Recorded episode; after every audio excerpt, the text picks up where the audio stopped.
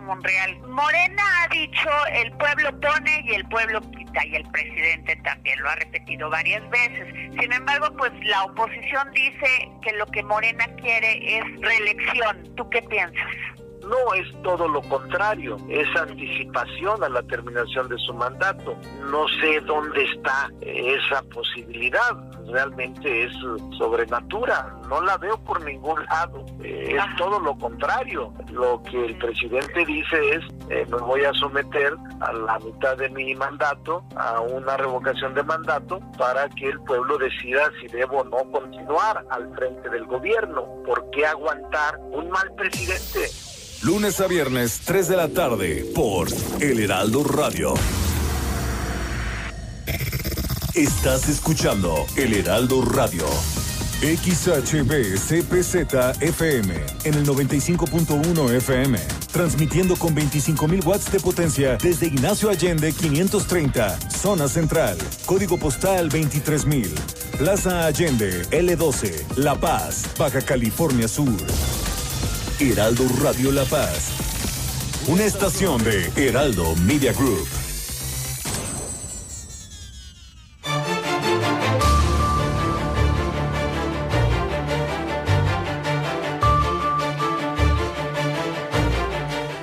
Muy buenas tardes, las noticias este miércoles 25 de agosto. De último momento, el día de hoy cayó un helicóptero de la Marina en la Huasteca. A esta aeronave viajaba Eric Cisneros Burgos, quien eh, se desempeña actualmente como secretario general de gobierno en el estado de Veracruz y que aquí en Baja California Sur, entre sus cargos más importantes, fue director de recursos humanos del gobierno del estado. En unos momentos más le voy a tener más sobre la situación y la salud de Eric Cisneros Burgos, también los casos COVID al día de hoy. Si se asiste a clases presenciales y hay casos COVID, no se van a suspender las clases. Esto lo acaba de confirmar el secretario de Educación Pública aquí en la entidad. También le comento que eh, le, tengo le tengo las radiografías de los planteles en el estado. De 720 de educación básica, 288 están en condiciones óptimas. El Seguro Social estará vacunando a menores de 8 años contra sarampión, rubiola y parotiditis. Esto a través de un carrusel vehicular. Este es uno de los eh, grandes aciertos de la Secretaría de Salud, del sector salud. El arribo de cruceros a los puertos de Baja California Sur será con apego a los protocolos. Llegó el primer buque de gas natural a La Paz, abastecerá a la nueva planta que se ubica ahí en Pichilingue. Ramón Zúñiga Angulo, el coordinador estatal del INEGI, nos platicará sobre esta herramienta estadística censal a escala geoelectoral. Todo esto también en unos momentos más. Desde eh, Los Cabos, Guillermina Latova nos va a informar sobre también el regreso a clases presenciales, que se tendrá que dar un puntual seguimiento al tema psicológico de los pequeños. Con esto iniciamos este miércoles de noticias aquí en el Heraldo Radio La Paz.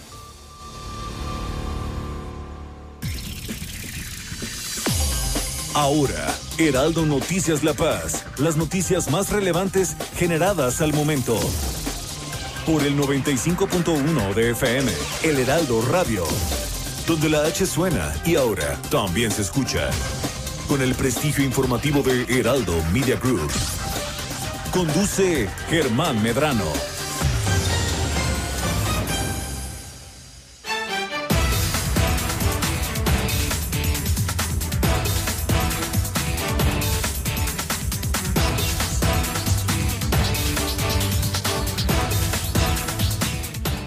¿Cómo están? Muy buenas tardes. Bienvenidos al Heraldo Noticias La Paz. Hoy miércoles 25 de agosto, también un miércoles con mucha, muchísima información. Los saluda Germán Medrano desde el 95.1 de FM. Esperamos que se quede en esta hora de transmisión. Y si no puede hacerlo, va a quedar el podcast de este noticiero aquí en Facebook Live también en las diversas plataformas que usted ya conoce y maneja. Estarán los podcasts de Apple, de Google, de Spotify, de iHeartRadio, de TuneIn y de Alexa a sus órdenes también. Eh, ahí está nuestro micrositio del Heraldo Radio La Paz, seno con Z.fm y estarán los programas locales de nuestra estación de radio. Ahí está, de frente en Baja California Sur con Pedro Mazón, también la mesa con Nacheli Rodríguez, con eh, Marta del Riego y con Valerie Vélez, y por supuesto el Heraldo Noticias con un servidor, Germán Medrano, quien lo saluda con el gusto de siempre esta tarde de miércoles. Lo invito para que me siga en Twitter, en Twitter a través de arroba Germán Medrano y por supuesto en Facebook en Germán Medrano Nacionales. Bueno, oigan, ya casi mañana se resuelve esto, este tema del Partido Acción Nacional que eh, pues fuera, eh, le fueran retiradas estas dos diputaciones locales, la del distrito número 5 y la del 15, que tienen respectivamente Armando Martínez y Rigoberto Mares. Mañana la sala regional en Guadalajara estará resolviendo este tema. Es el tema de la falsificación de firmas y pues bueno, le vamos a seguir dando el puntual seguimiento a esto para finalmente ver eh, a quién le asiste la razón jurídica y en dónde se van a quedar estas dos eh, diputaciones, diputaciones, a quién se las darán, Acción Nacional o a Morena, para la legislatura número 16 que está a punto de iniciar eh, trabajos y acciones aquí en la próxima toma de protesta. Bueno, eh, información del día de hoy, información de última hora importante. Eh, Eric Cisneros Burgos, quien fue director de recursos humanos aquí en el gobierno de Baja California Sur, viajaba en un helicóptero que se cayó, un helicóptero de la Marina, se cayó allá en la Huasteca. El gobernador de Veracruz, Cuitláhuac García, eh, reportó la caída de este helicóptero de la Marina en la Huasteca, en una zona localizada en el municipio de Aguablanca, Hidalgo. En la aeronave viajaba Eric Cisneros Burgos, secretario actual del gobierno de Veracruz, secretario general de gobierno, quien se encuentra primeramente estable y bien. En un tuit del propio gobernador de Veracruz dijo que tratando de alcanzar por aire eh, puntos inaccesibles de la Sierra eh, Huasteca Baja, de la Huasteca Baja, el helicóptero de la Marina donde viajaba el secretario general de gobierno de Veracruz, Eric Cisneros, tuvo un percance. Eh, dice el gobernador que me le llamaron para informar que aún está con lesiones estable y bien no hay pérdidas humanas, es lo que tuiteó el gobernador de Veracruz. Bueno, hay que señalar que eh, esta llamada de auxilio la recibió el C5 de Hidalgo mediante el número de emergencias 911. Eh, después de esto, pues bueno, se informó que a las 11.47 de la mañana de este miércoles, allí en Agua Blanca de Iturbide, en la Sierra Otomí, Tepegua, del estado de Hidalgo, se encontraban eh, pues esta aeronave de la Marina Armada de México al momento de su, de su aterrizaje tuvo aparentemente una falla, lo que metros después lo, la obligara a caer al suelo, a desplomarse en unos metros de altura.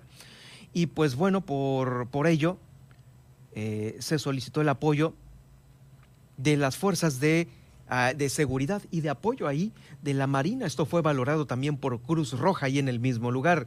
Muchos servicios de emergencia se trasladaron inmediatamente para eh, pues, eh, ver la situación de estas tres personas. ¿Quiénes son? ¿Quiénes iban en esta aeronave?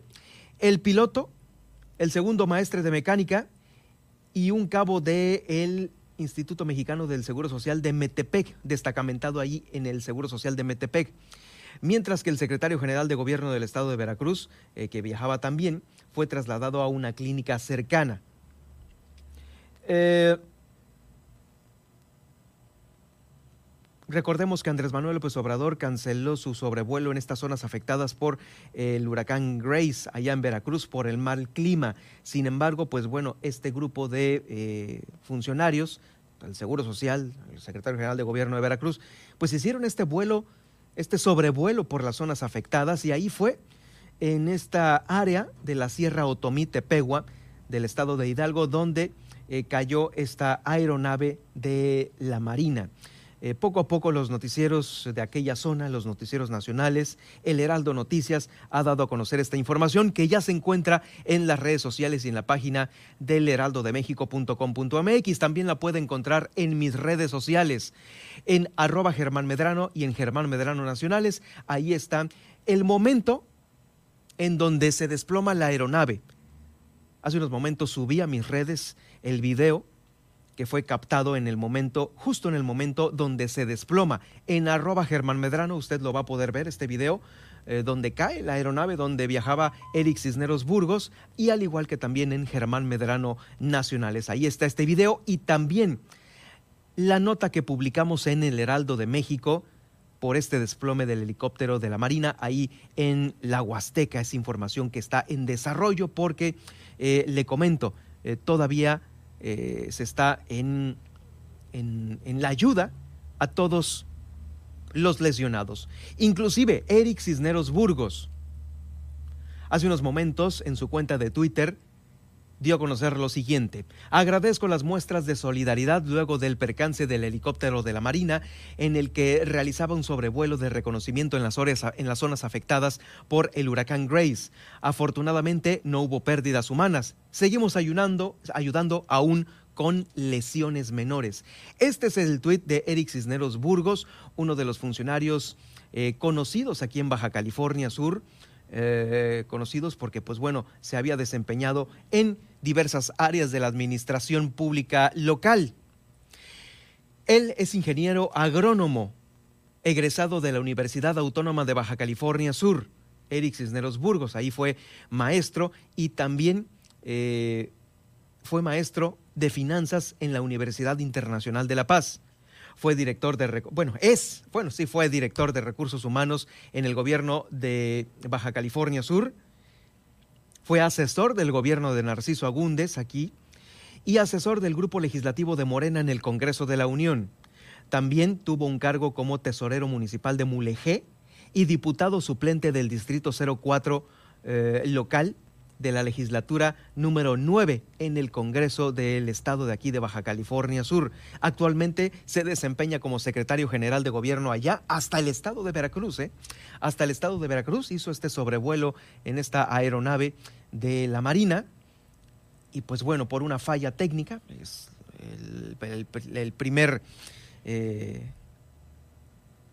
la primera de las eh, situaciones que pudo haber pasado, pues bueno, se desploma allá allá en aquella zona del país. Como le digo, a través de los diversos espacios nacionales de nuestra cadena, el Heraldo eh, Noticias y también de heraldo.com.mx, usted puede estar informado, por supuesto, aquí en el espacio de Pedro Mazón, de frente en Baja California Sur a las 8. Seguramente va a estar actualizando la información sobre este eh, pues exfuncionario de Baja California Sur y actual funcionario del gobierno del estado de Veracruz. Afortunadamente, sin lesiones, sin lesiones. Bueno, seguiremos de cerca esta información que se encuentra, como le digo, en, Perdón, en desarrollo. Eh, le voy a comentar, le voy a dar a continuación los datos del COVID. Disculpe usted, ¿cómo se encuentra el día de hoy? Baja California Sur en relación a los casos activos. Bueno, pues estamos, hoy miércoles con 1009 casos activos. Disminuimos en 11 nada más de ayer a hoy. Ayer había 1020, disminuimos en 11 y nos ubicamos en 1009. Estos 1009 están 179 en Comondú, 459 en La Paz, en Los Cabos 161, en Loreto 109 y en Mulegé 101. Le comento que sobre las defunciones de ayer a hoy, de martes a miércoles hubo tres defunciones y hoy nos encontramos con un poquito más de casos sospechosos en 180 casos sospechosos. Ayer había 130, hoy 180, lo que en las próximas horas se van a dar a conocer los casos positivos o negativos. Esto es importante porque de ello, pues bueno, estamos todavía dependiendo muchos, muchos eh, sobre el, el tema de el regreso a clases. El regreso a clases. Mire, el secretario de Educación, Gustavo Rodolfo Cruz Chávez, dijo que aun cuando este regreso a clases se dé y surjan casos de COVID-19 en los salones, no se va a suspender, no se van a suspender las clases, pero sí se van a tomar las medidas eh, preventivas pertinentes. No va a haber suspensión de clases si en el salón de su pequeño hay COVID. Solamente pues eh, en casos muy, muy graves en donde haya un brote muy grande, ahí sí se suspenderían clases eh, focalizadamente en las escuelas eh, para eh, suspender. Pero mientras no, continúan las clases.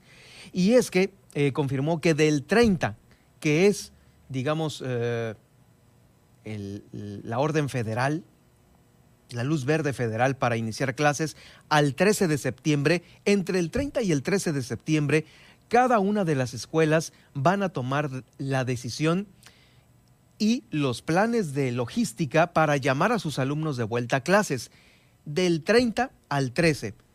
Y cada escuela va a tener su plan en lo específico. Las que tienen más alumnos obviamente van a tener un plan mixto entre lo que es eh, lo híbrido, clases a distancia, y también un horario quebrado. Algunos alumnos irán en distintos días de la semana, en distintos horarios. Esta logística es la que se está realizando en este momento para ponerla en práctica del 30 al 13 y poder aterrizar más o menos el regreso a clases ya presenciales. Por lo pronto, continúa firme el regreso presencial a partir del día 30 y hasta el 13 cuando pues bueno se tienen que poner de acuerdo en cada una de las escuelas. Por supuesto, el tema de los filtros sanitarios, cómo cada escuela vaya tratando eh, eh, o llevando a cabo la situación de los insumos, de ahí usted como padre de familia tiene que tomar eh, la decisión la decisión de si manda a sus hijos a la escuela o no. Si usted ve que es una escuela que tiene un mundo de, de alumnos, y que solamente, como lo dijo aquí el, del presidente de la Asociación de Padres de Familia, Oscar Montaño, le dan un termómetro, un tapetito y muy poco gel o no hay agua para lavarse las manos, ¿sabe qué? Yo le recomendaría que no llevara a sus hijos a la escuela en este tipo de situación. Una situación muy distinta a la de las escuelas que son eh, privadas, porque ahí, pues obviamente con los insumos, con la colegiatura, una buena parte de ellos se van a destinar para los insumos de bioseguridad que tiene que ver tanto en los salones, seguramente, como a la entrada de los planteles. Por lo pronto, de 700 escuelas eh, que están en el nivel básico existentes aquí en Baja California Sur, 288 escuelas están en condiciones de regresar a las aulas. Esto también lo confirmó el secretario de Educación Pública. ¿sí? Son las más competitivas para iniciar. En cuanto a los planteles afectados, cerca de 210 no cuentan con Internet para tener esta modalidad mixta, es decir, clases en línea, y otras 102 escuelas carecen del servicio de energía eléctrica. Sí son muchas escuelas muy jodidas, amoladísimas, ¿eh? y dan este total eh, de 270 escuelas que no cuentan con servicio de agua potable por las mismas afectaciones de eh, que no llega el recurso o que están afectados los planteles. En fin, que hacen un gran número, ¿eh? Entre las que no tienen internet, en las que no tienen agua, etcétera, etcétera. De 720, les repito, la cifra, 288 solamente están en condiciones de el regreso a clases. Estoy hablando, pues bueno, de la generalidad de las escuelas para nivel básico. Y la mayoría de estas, la mayoría de estas seguramente son las públicas, porque como les repito, las privadas tienen la ventaja de contar con recursos propios para echar a andar los, los edificios y eh, obviamente lo que se necesite para que los alumnos regresen a clases. Bueno, eh, es la información que el día de hoy se está generando después de haber sesionado el Comité Estatal de Seguridad en Salud, el cual fue presidido por el gobernador del estado, eh, Carlos Mendoza Davis, y pues bueno, es lo importante del día de hoy. Vamos a pasar rápidamente a más información. A más información, el Seguro Social también está con una muy buena idea porque le comento que estarán vacunando a los pequeños contra sarampión, rubiola, parotiditis a través de los carruseles vehiculares.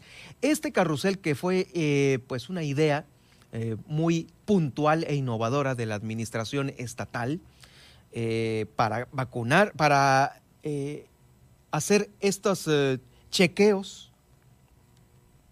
para ver si una persona estaba contagiada con COVID este carrusel que se encuentra ahí en el Polideportivo, pues esta misma idea la ha retomado el Seguro Social y ahora en un carrusel vehicular estarán vacunando a los, a los menores de 8 años contra sarampión, rubiola y parotiditis. Eh, este es un dato importante que se da por parte del de, eh, Instituto Mexicano del Seguro Social para eh, que si usted tiene incompleto el, el cuadro de vacunación de su pequeño, lo realice eh, el día de hoy se ponga en contacto con el Instituto Mexicano del Seguro Social.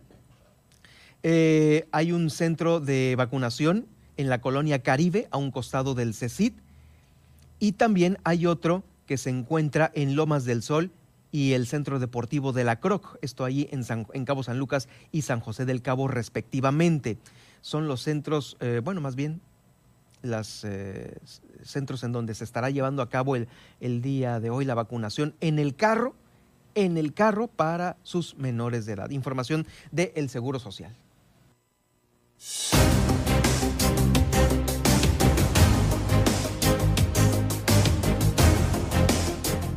Hoy es un miércoles con mucha información y una de la información importante que regularmente le damos aquí en el Heraldo Radio La Paz es la información eh, que tiene ya en sus manos el, el INEGI a través de su coordinador aquí en Baja California Sur, Ramón Zúñiga Mesa, que pues siempre es bienvenido e invitado con todo el gusto del mundo por parte de nosotros aquí en el Heraldo. Ramón Zúñiga, gracias por acompañarnos esta tarde de noticias.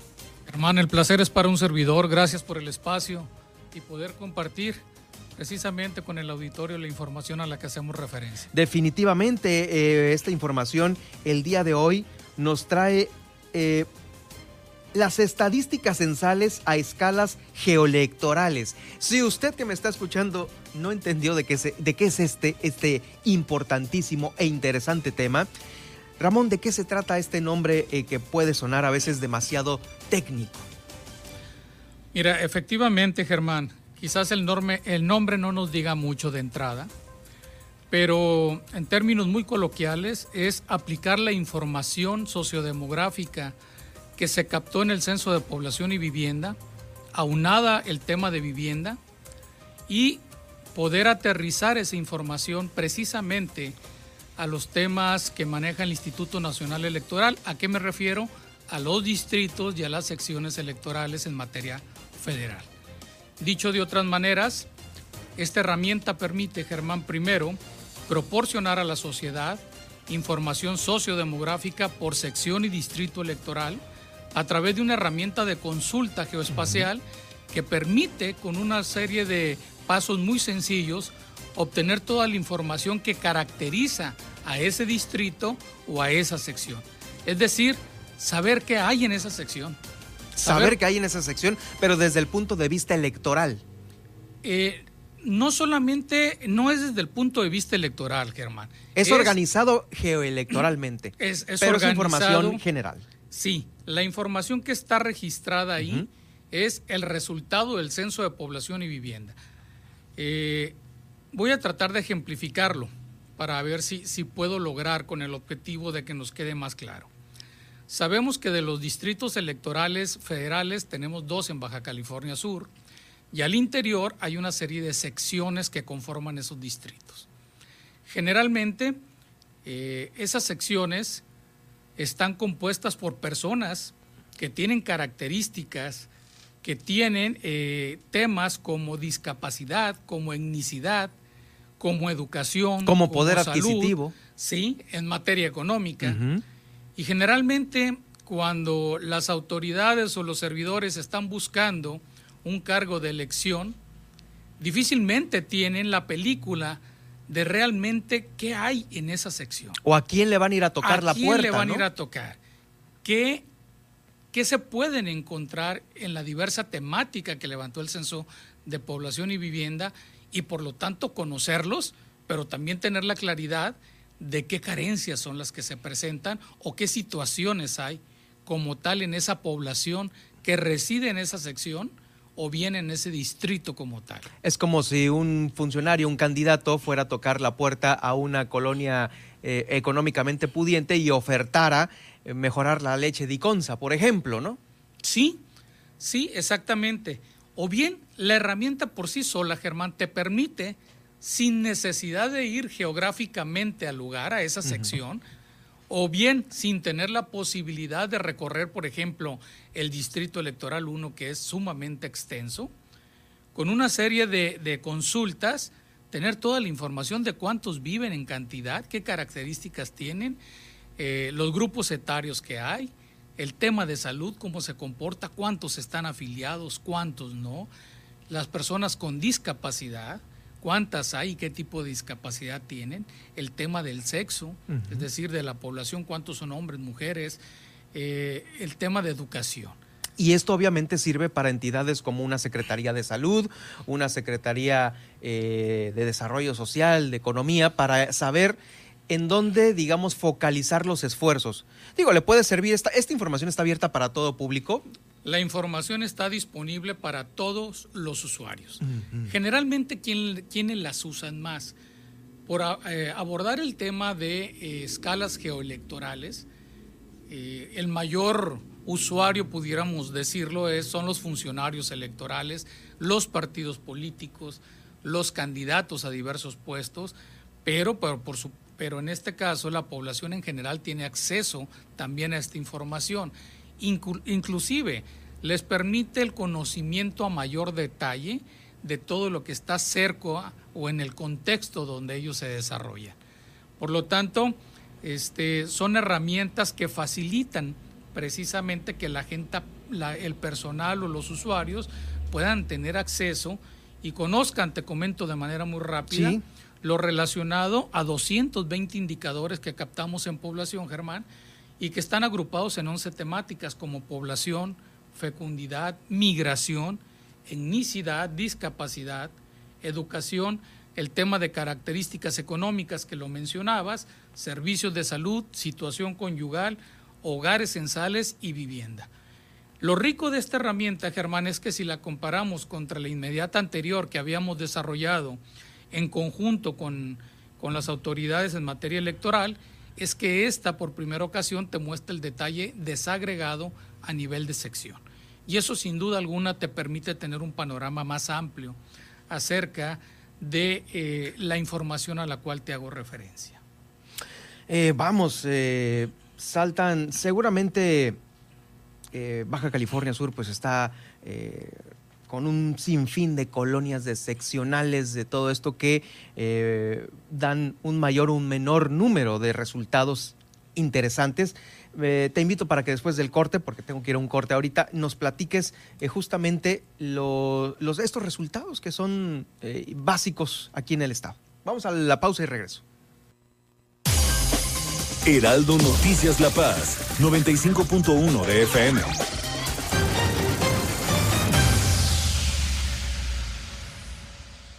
Las noticias con Javier Alatorre, con la cobertura radiofónica más grande e importante del país. Y no nada más el semáforo naranja, porque ya están pensando, ya se está proponiendo, por lo menos en la Ciudad de México, y eso seguramente se extenderá a diferentes entidades, ya no hacerle caso a López Gatel, ya no hacerle caso al semáforo y mantener abierto todas las actividades. ¿Qué podemos hacer con esa situación tan compleja? Cuidarnos. No podemos vivir en una caverna para siempre. El cubrebocas y cambiar un poco, o por lo menos momentáneamente, nuestra manera de relacionarlos con los demás los chavos, sobre todo, tienen que tener mucho cuidado con este tema por una serie de malentendidos que venimos arrastrando, ¿no? Ya saben, esta estrategia fallida, esta estrategia complicadísima, hacía que imagináramos que los más jóvenes eran verdaderamente invulnerables, ¿no? Decían, no, es que a los más chavos no les da nada y a los niños menos. Bueno, pues ahora vemos que no es así con estas variantes. Lunes a viernes al mediodía. Una alianza de Heraldo Media Group, Grupo Audiorama Comunicaciones. Me lo dijo Adela. Claudia, ¿cómo estás? Me da gusto saludarte. ¿Cómo estás? Igualmente. Tú has estado eh, en todo momento de acuerdo en el reinicio de clases en la Ciudad de México y así lo has dicho, lo has expresado públicamente. ¿Tienes, se ha hecho un recorrido por las escuelas? Eh, en la ciudad para ver que verdaderamente estén en condiciones de poder recibir ya de nueva cuenta a los alumnos? Claro que no, eh, personalmente no he ido a las casi dos mil me queda claro, me queda claro, de educación, pero... sí tenemos un programa en donde pues prácticamente desde marzo iniciamos el trabajo con la Autoridad Educativa Federal. la educación en la Ciudad de México depende de la SEP y tenemos muy buena coordinación con ellos.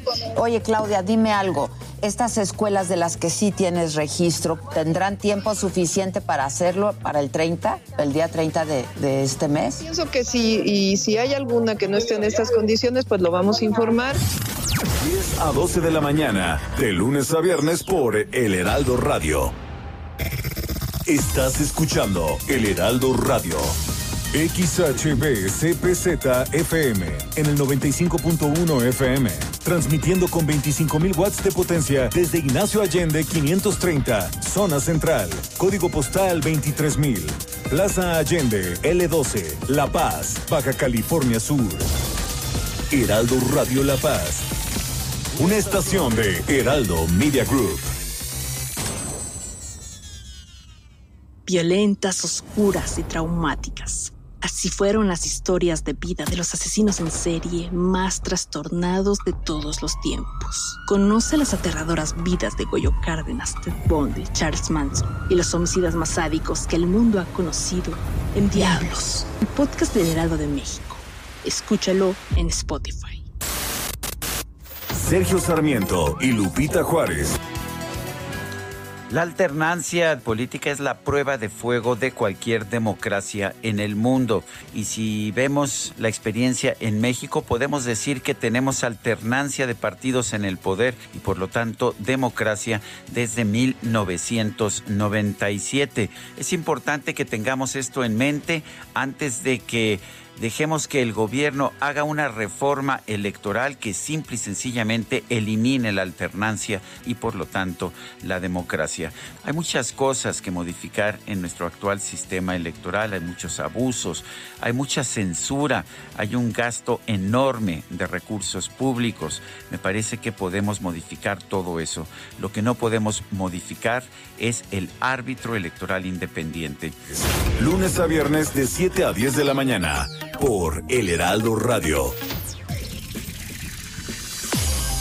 Estas son las noticias con el pulso de la paz y el Estado. En el 95.1 FM, Heraldo Noticias La Paz.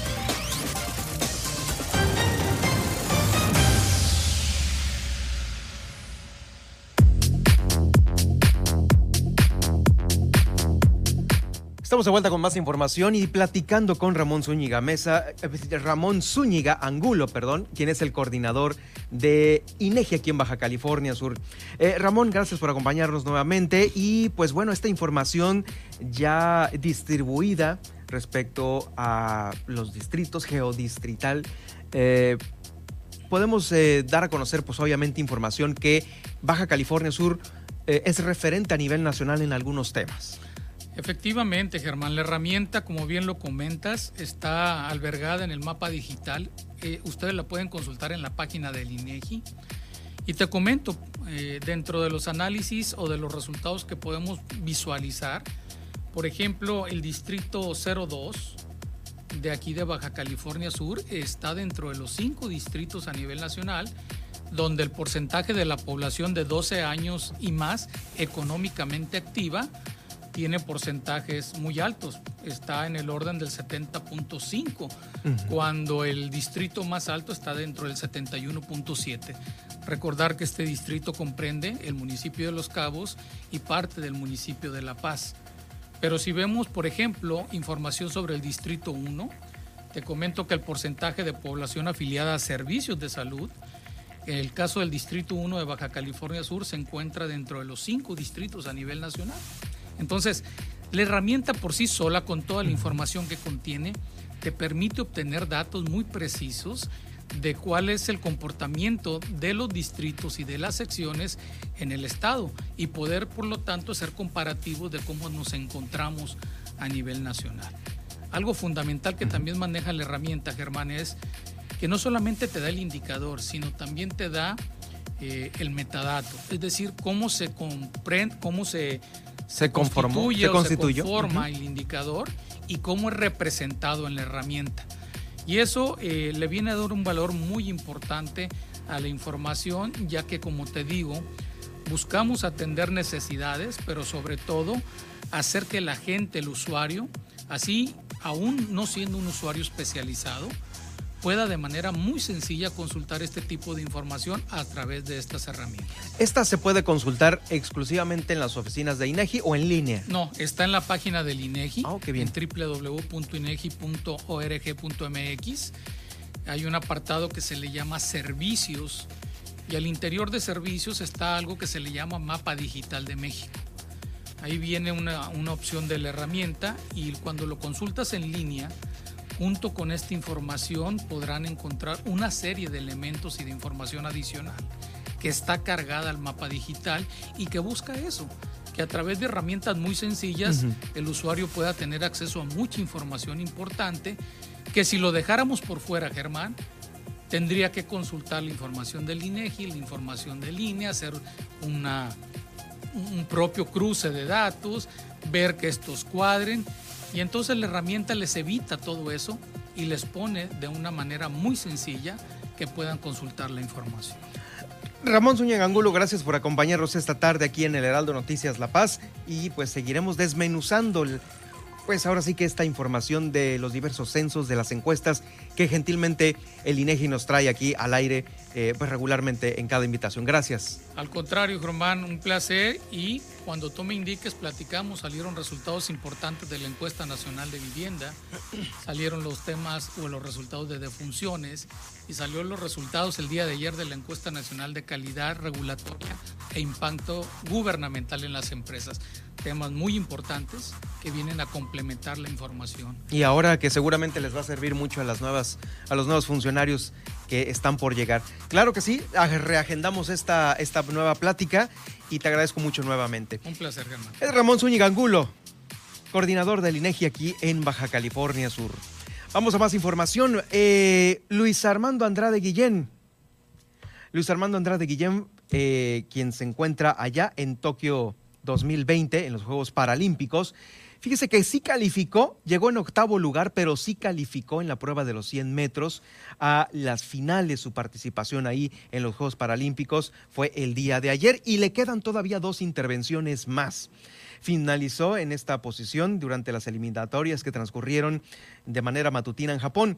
Eh, la noche de este martes, pues bueno, se colocó entre los ocho mejores de la competencia que pelearon por las medallas. Sin embargo, pues bueno, en los primeros 50 metros se mantuvo en la pelea contra sus oponentes. Sin embargo, en los últimos 30 metros fue donde se le adelantaron eh, los demás para quedar él en la octava posición, registrando un tiempo de un minuto, un segundo, 23 centésimas, quedándose dos segundos arriba del tiempo que había marcado durante las eh, eliminatorias. Pues ahí está, todavía le seguimos deseando a él y a los demás. Eh, deportistas paralímpicos, su un éxito en sus participaciones en los Paralímpicos de Tokio 2020. Por cierto, también hablando de personalidades del mundo deportivo, tenemos visitas, tenemos visitas y es que se encuentra aquí gozando de la isla del Espíritu Santo Alejandra Orozco, quien es la pareja en clavados, en clavados sincronizados de Gaby Agúndez. Pues se encuentra aquí dando la vuelta en el Espíritu Santo, le enviamos un gran saludo a Alejandra Orozco, también por su brillante participación al lado de eh, Gaby. Está dando esta snorkeleada, se ve aquí en las fotografías en sus redes sociales, pues eh, que lo disfrutes al máximo y estaremos también siguiendo muy de cerca, pues esta, la mancuerna de Gaby Agúndez, Alejandra Orozco en las próximas participaciones. Ahorita la están pasando, la están pasando a todo dar, disfrutando de unos eh, momentos de relax y fíjense, se vienen a relajar aquí a Baja California Sur, ¿no? Nada más ella, sino muchas otras más figuras importantes, tanto nacionales, del mundo artístico, del mundo deportivo, de, la política.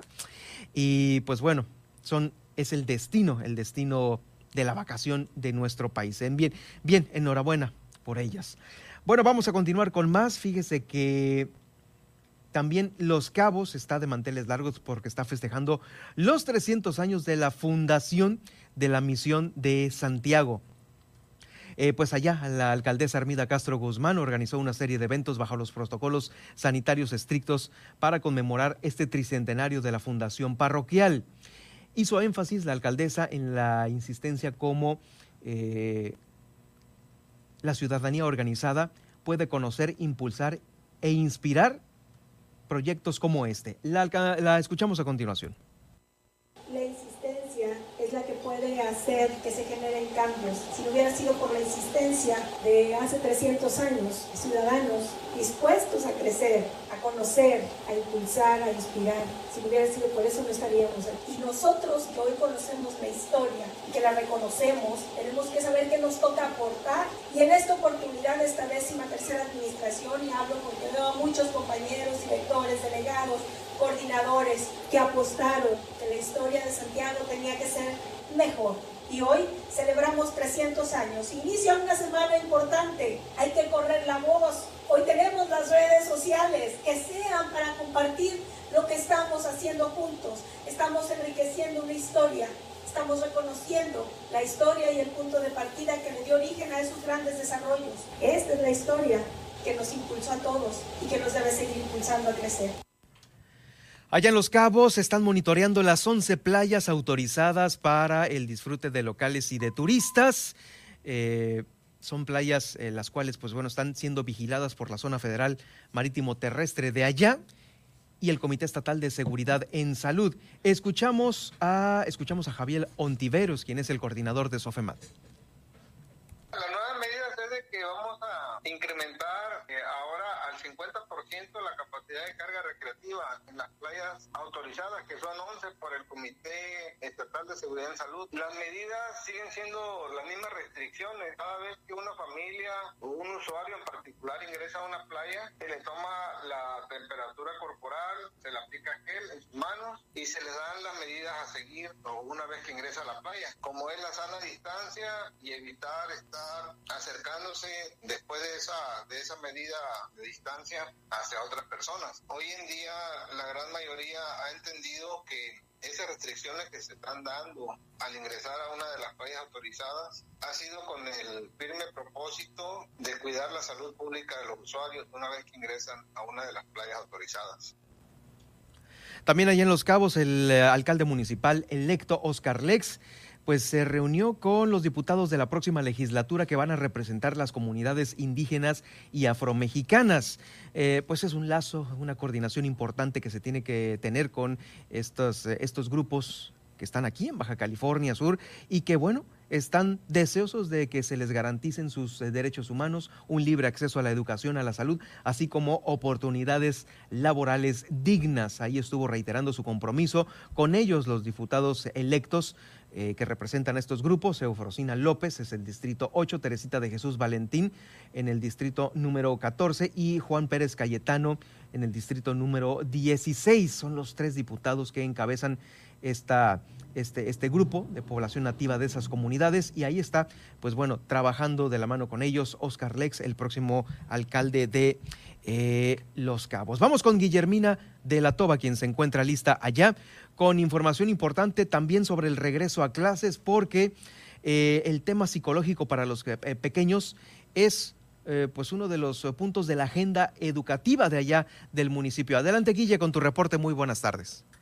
¿Qué tal, Germán? Muy buenas tardes. Efectivamente, en una entrevista con la presidenta del Colegio de Psicólogos, pues señalo que es importante eh, que se atienda eh, en este regreso de manera presencial pues a los alumnos en el tema psicológico, ya que dijo pues se van a tener que adaptar nuevamente a esta modalidad presencial. Nuevamente otra adaptación eh, así como tuvimos que adaptarnos eh, al inicio de la pandemia, es nuevamente adaptarse. Hay mucho rezago escolar, académico. Eh, sí han surgido muchas cuestiones de que pues en línea hay niños que no están como totalmente, como que no, no están para eso. Y definitivamente sí creo que va a ser eh, pues una cuestión delicada que va a requerir, requerir de gran paciencia, que va a requerir de una preparación adecuada. Evidentemente habrá muchos papás con miedo, hay muchos maestros con miedo, lo cual es coherente y congruente porque pues el cuidado depende de cada persona, pero no sabemos qué sucede en los ambientes familiares diversos, ¿no? Y por otro lado, creo que si hay rezago, pues los niños a lo mejor van a llegar como con algunas cuestiones que hay que regularizar y creo que este ciclo escolar más que se den grandes aprendizajes hay que estar conscientes de los rezagos que se tienen de en qué hay que poner más atención y pues retomar, ¿no? Y, pues sí tomar los cuidados pertinentes aún con, con, el cubrebocas, con el distanciamiento que va a ser como un problema y pues cuidar la autoestima de los y las niñas, de los y las estudiantes que ciertamente pues cuando se sientan con un atraso, cuando pues no es lo mismo eh, otra vez la estructura de levantarte del traslado a la escuela, o sea, creo que hay que tener en cuenta muchos factores y no es una situación sencilla pero creo que es muy válida y hace ya falta un poquito esta parte presencial, social. En este mismo tema del regreso a clases, la encargada del despacho de los eh, servicios regionales de la CEP aquí en Los Cabos dijo que las escuelas ya están listas, muchas de ellas habían sido afectadas por eh, pues eh, habían sido vandalizadas y en ese sentido señaló que ya están listas. También, bueno, se están preparando con el tema eh, que tiene que ver con eh, pues gel antibacterial y todo este tipo de protocolos que tendrán que seguir una vez que inicien las clases presenciales. Con fecha 30 de agosto tenemos el ingreso del personal docente y administrativo para checar bien las aulas. Este, estamos, se hizo entrega del kit clorimétrico para las aulas, para, para que el alumnado y esperar pues para ver qué es lo que nos dicen en septiembre, si se entran a clases presenciales o siguen en línea. Ahorita la situación estamos trabajando en ellas, estamos trabajando con ICIFE de la mano, este, estamos checando todas las escuelas pues que se encuentren bien, pues sí fueron vandalizadas unas 5 o 10 eh, primarias y secundarias, este, y estamos checando ahorita lo que es el cableado para que estén las escuelas ya, ahora sí, al 100%. Ya, ese, el kit clorimétrico ya se entregó, que se, que se entregaron lavamanos, termómetros, gel antibacterial, toallas húmedas, este, bolsas negras, todo eso ya se, las, las primarias ya, ya cuentan con ello.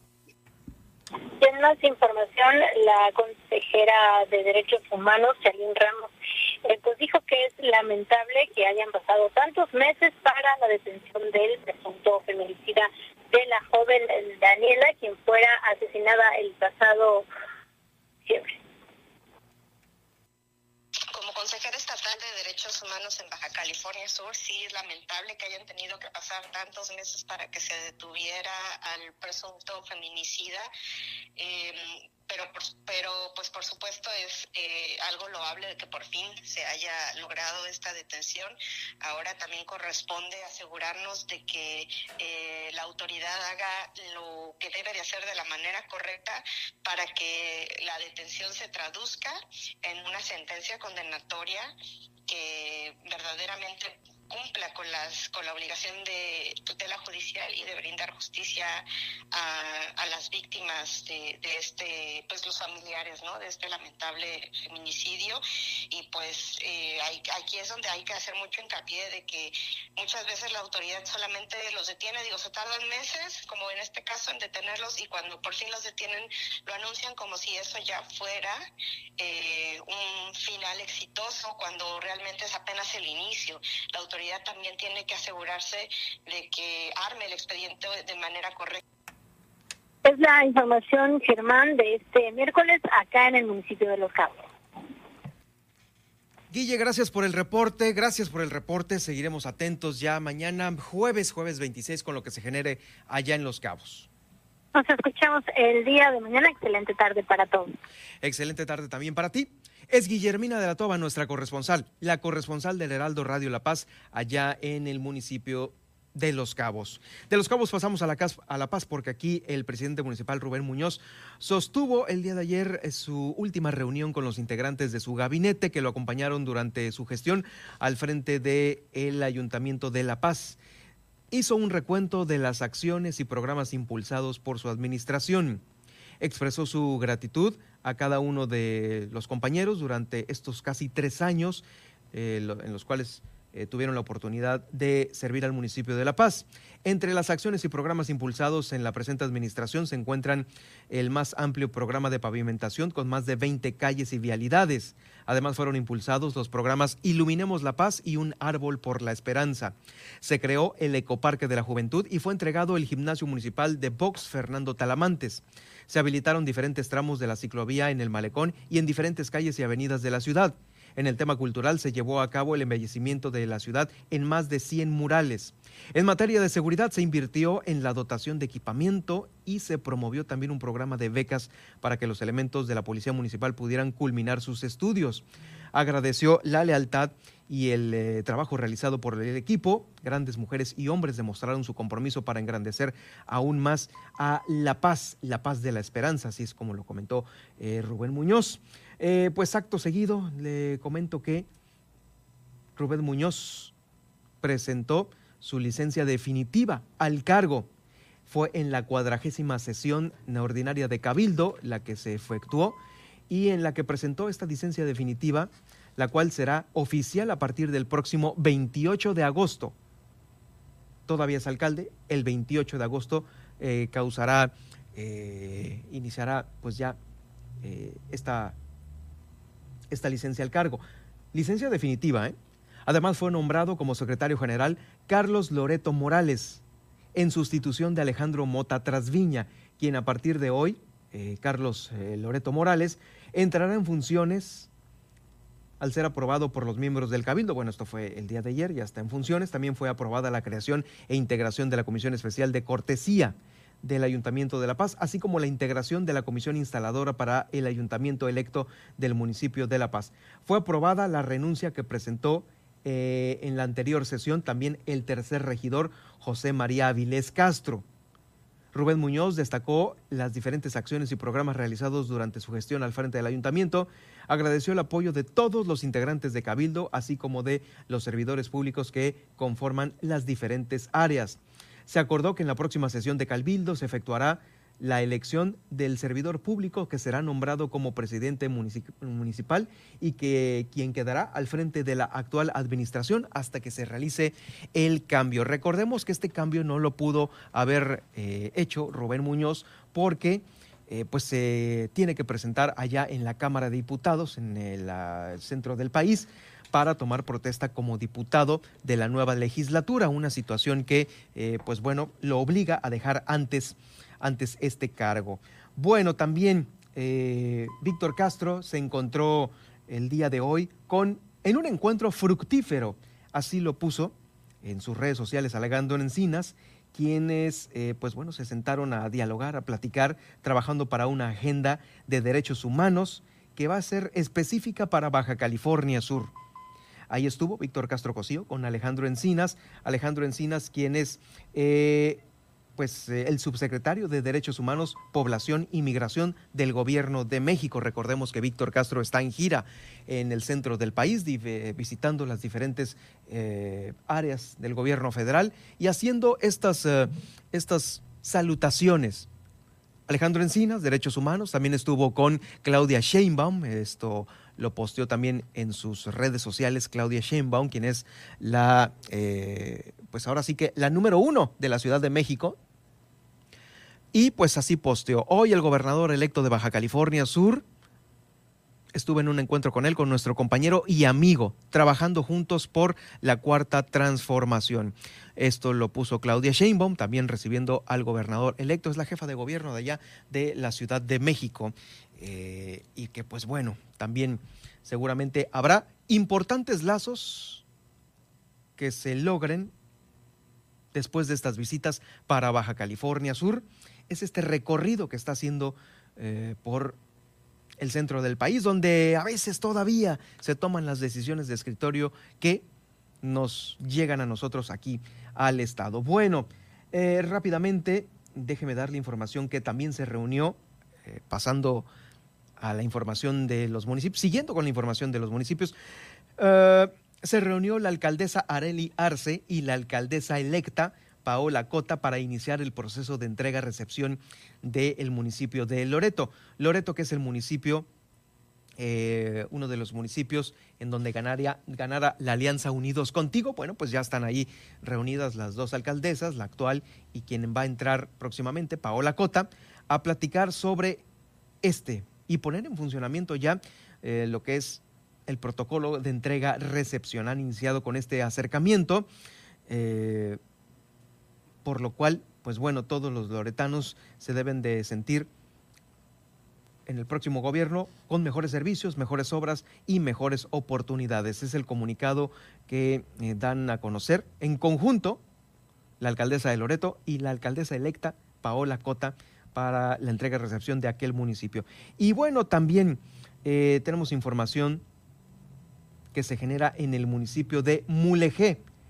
Allá en el municipio de Mulegé le comento que eh, la alcaldesa electa Edith Aguilar tuvo una reunión virtual con la titular del DIF nacional y con la esposa del gobernador electo de Baja California Sur, Víctor Castro Cosío. Estuvieron reunidas eh, pues las eh, quienes serán las encargadas del sistema municipal DIF con la titular del DIF nacional y la esposa del gobernador electo Víctor Castro Cosío eh, en esta reunión virtual. Ahorita, pues ahora sí que no hay de otra.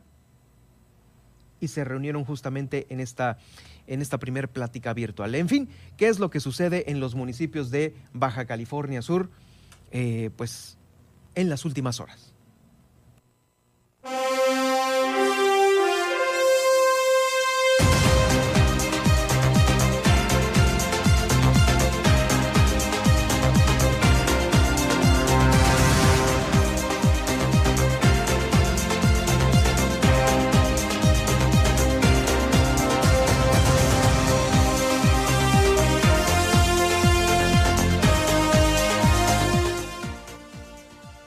No olvide estar bien informado de la info, de, pues bueno, cómo está en desarrollo todavía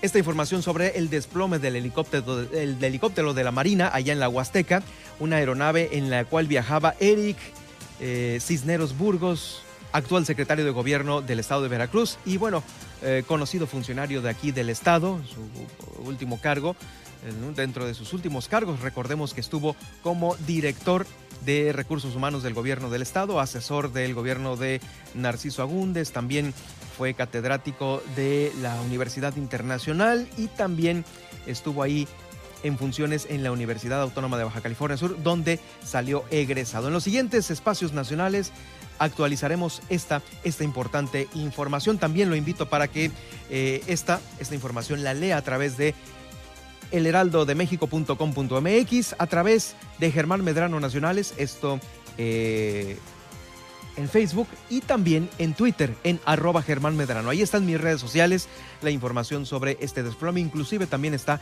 el video justo en el momento en donde se desploma esta aeronave. Afortunadamente, Eric Cisneros está con lesiones leves y en ayuda, en ayuda a este lamentable hecho. Vamos a ir a una pausa y regreso con el resumen de este miércoles 25 de agosto.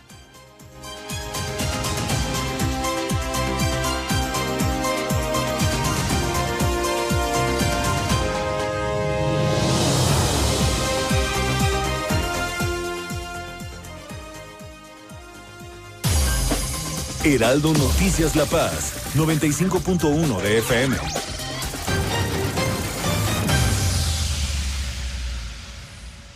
Habla Andrés Manuel López Obrador. Dijimos que íbamos a respetar la libertad de expresión y cumplimos. Ningún periodista es perseguido, censurado, hasta se insulta al presidente, pero no hay represión. Ya no hay moches porque ahora el presupuesto va al pueblo, pero hay libertades. Se garantiza el derecho a disentir. Hechos, no palabras. Tercer informe.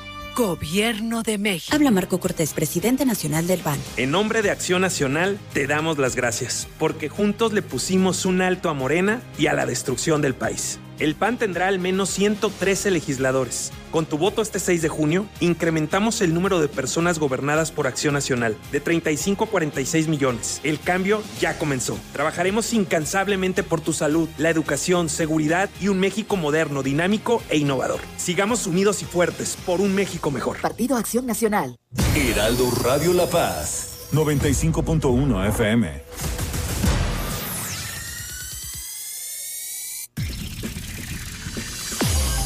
Estas son las noticias con el pulso de la paz y el Estado. En el 95.1 FM, Heraldo Noticias La Paz.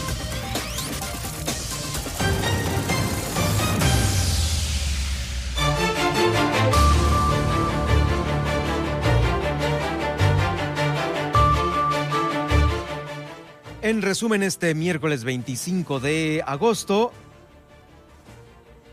Aun cuando se asista a clases presenciales, si hay casos COVID en los salones, no se van a suspender clases. Esto lo confirma el secretario de Educación Pública.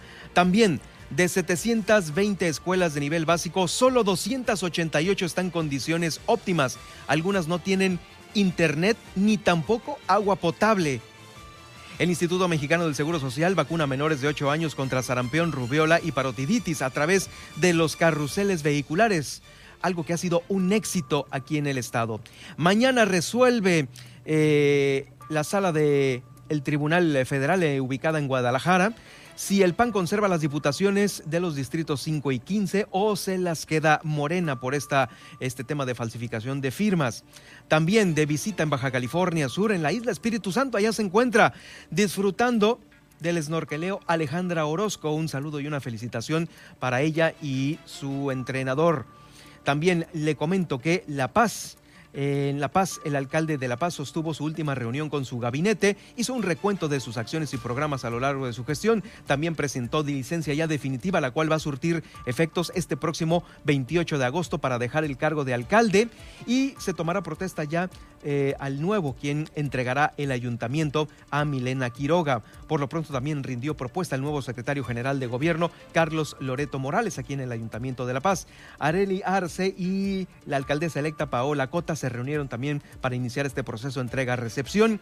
Y pues bueno, también la alcaldesa electa de Mulegé, Edith Aguilar, sostuvo una reunión virtual con la titular del DIF nacional y la esposa del gobernador electo Víctor Castro Cosío. Gracias por acompañarnos. Nos escuchamos mañana ya jueves 26 de agosto. Hasta aquí, el Heraldo Noticias La Paz. Germán Medrano los espera de lunes a viernes en el 95.1 de FM. Con las noticias que trascienden en La Paz y el estado de Baja California Sur. Con el prestigio informativo de Heraldo Media Group.